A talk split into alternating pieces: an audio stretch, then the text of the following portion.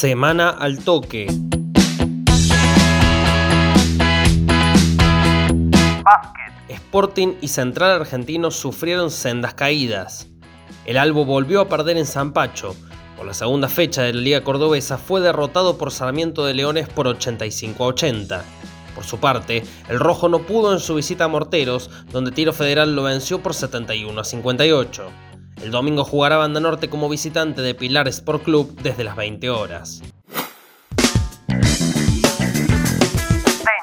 Franco Agamenone quedó a las puertas del cuadro principal del US Open.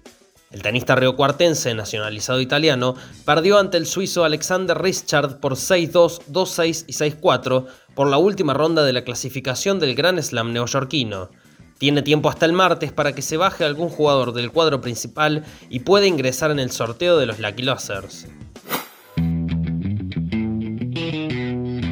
Futsal. Estudiantes y Universidad en una batalla ardiente por la final.